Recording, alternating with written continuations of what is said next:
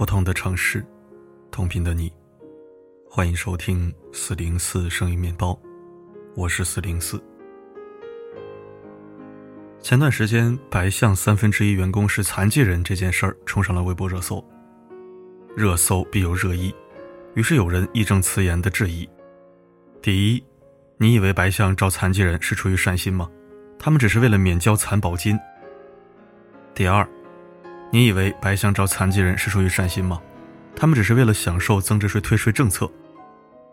第三，这个事情突然冲上热搜，肯定是白象花重金在炒作，利用残疾人做营销。白象真是太恶心了。我一直很疑惑，为啥有些人就是不肯承认别人的举动真的是因为有良心，想帮助更多的人呢？为啥他总是自以为？人家做善事就是在搞小九九，动机不良呢。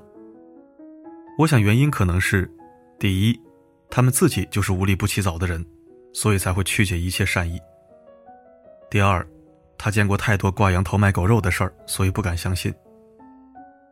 其实，对于不敢相信的人，你可以多方面思考去求证啊。比如，你以为白象招残疾人是出于善心吗？他们只是为了免交残保金，那么你就可以去查残保金吗？二零二一年八月四号，中国会计网对残保金征收范围作出了解释。根据规定，用人单位安排残疾人就业的比例不得低于本单位的在职职工总数的百分之一点五，具体比例由各省、自治区、直辖市人民政府根据本地区的实际情况规定。用人单位安排残疾人就业若未达标，则应当缴纳保障金。也就是说，残疾人员工的比例只要达到百分之一点五，企业就可以免交残保金。白象如果只是为了免交残保金，达到这个比例就可以了。但是，二零二零年七月五号，济宁网事报道，山东白象食品目前在职残疾职工二百三十七人，占比百分之三十点一五，安置残疾职工就业数量在济宁市位列第一名。白象不管是河南总部还是在全国各地分厂，残疾人员工所占比例都在三分之一左右，远远超过百分之一点五。所以说，白象招残疾人是为了免交残保金，根本就是画天下之大忌。再比如，你以为白象招残疾人是出于善心吗？他们只是为了享受增值税退税政策。根据财政部、国家税务总局关于促进残疾人就业增值税优惠政策的通知（财税二零一六五十二号文件），享受税收优惠政策的条件是，纳税人除盲人按摩机构外。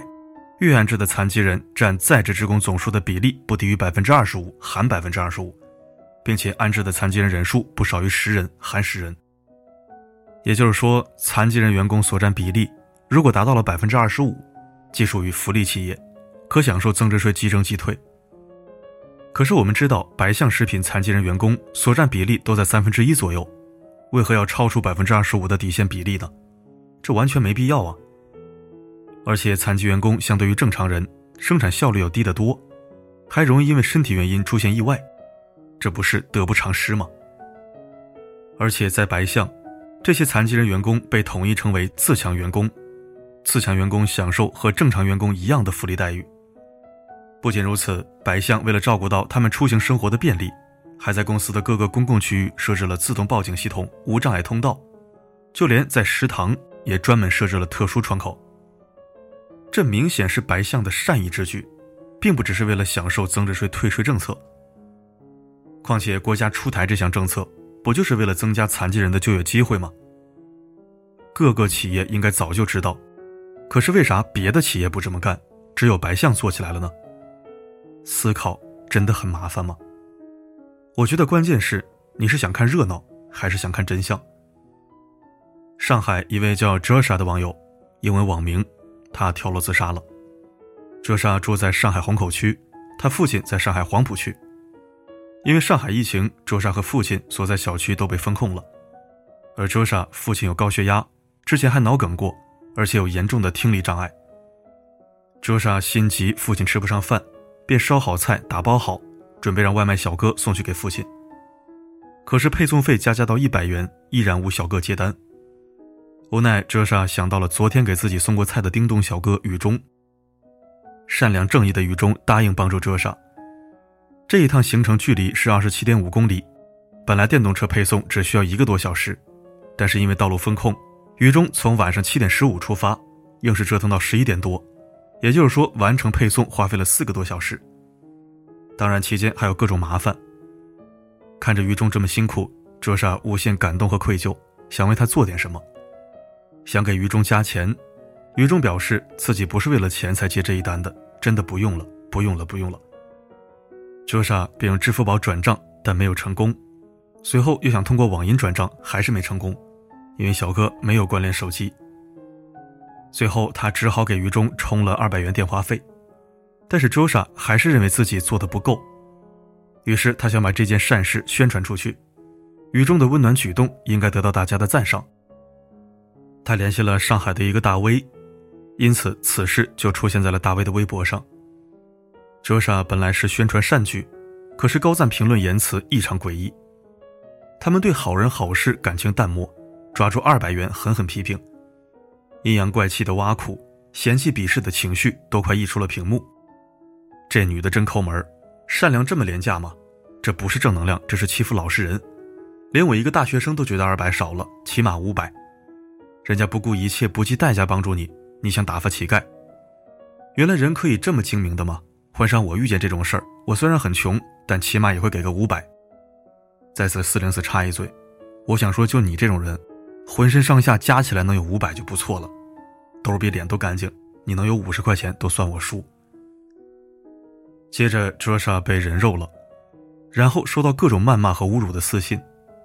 四月六日中午，卓莎穿着一身白衣从三十二楼决然跳下。本来是两人的善举，是社会中正能量满满的好事，却演变成大悲剧。那些批评卓莎的人。我想反问一句：你们真的了解这件事吗？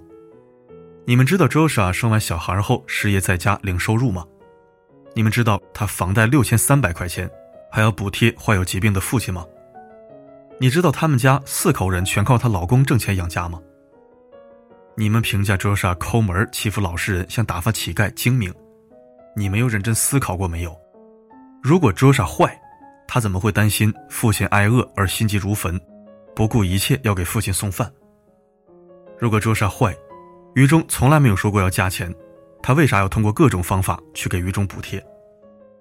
如果周莎坏，他为啥要耗费心力让大 V 去宣传别人的好事？如果周莎坏，他为啥面对没来由的谩骂一一解释举证，还吃不好睡不好？思考真的很麻烦吗？还是你站在道德高点吐槽别人的感觉让你很爽？你贪图这种无脑的快感，不要随意的评判。压死骆驼的不是最后一根稻草，而是每一根稻草。那些参与过的人，我想告诉你们，杀死一只知更鸟也是犯罪。或许你们以为这只是一个生命的离去，但请不要忘记，这莎是女儿，是七岁小孩的母亲，是妻子。这个家庭以后该如何自处？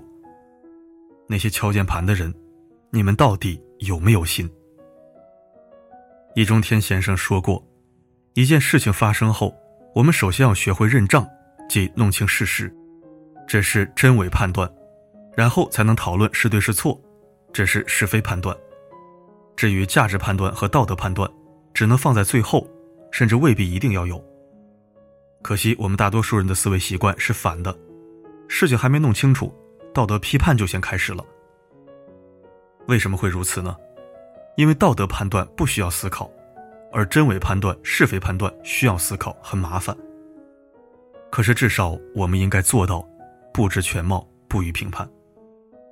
千万不要让自己成为压死周沙中的一根草，也不要成为无厘头恶意质疑、造谣的帮凶。作为普通民众的我们，面对事情，更需要的是耐心和思考。如果你不想思考，至少让子弹多飞一会儿。因为真相总会水落石出。这是一个后真相时代，你的第一句真话分量十足。这是一个信息爆炸式辐射的时代，一句评论会被数量级放大阅读。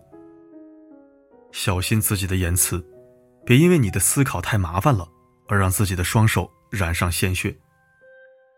我们要时刻谨记。压死骆驼的，不是最后一根稻草，而是每一根稻草。又借一分钟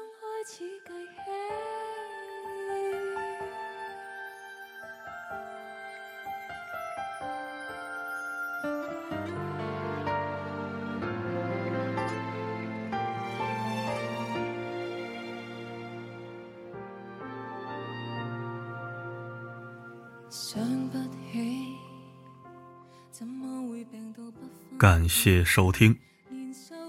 乌合之众中有这么一段话：人们从未渴求过真理，他们对不合胃口的证据视而不见。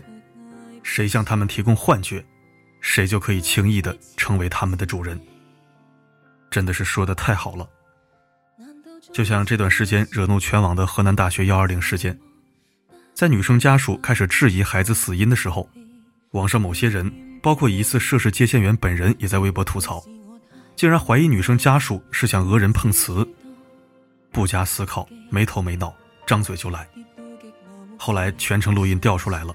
一个个都跟嘴里塞了黑心棉似的，闭上了臭嘴。即使录音都放出来了，还有人在我文章底下说一些没人性、没脑子的话，什么不怪接线员，什么女生太死板，还有直接骂我说我带节奏的。事情都这么明显了，还有人为罪恶辩护，你可敢想？那些可悲可恨的垃圾人，咱们不多费口舌，只能说做好自己吧。不该说的不要说，该说的想好了再说，想好了也要讲证据，多思考，深思熟虑了再说。或者，你也可以选择不说，只是默默地站在正义的身后，尽出自己无声但坚定的力量。好了，今天的分享就到这里，我是四零四，不管发生什么，我一直都在。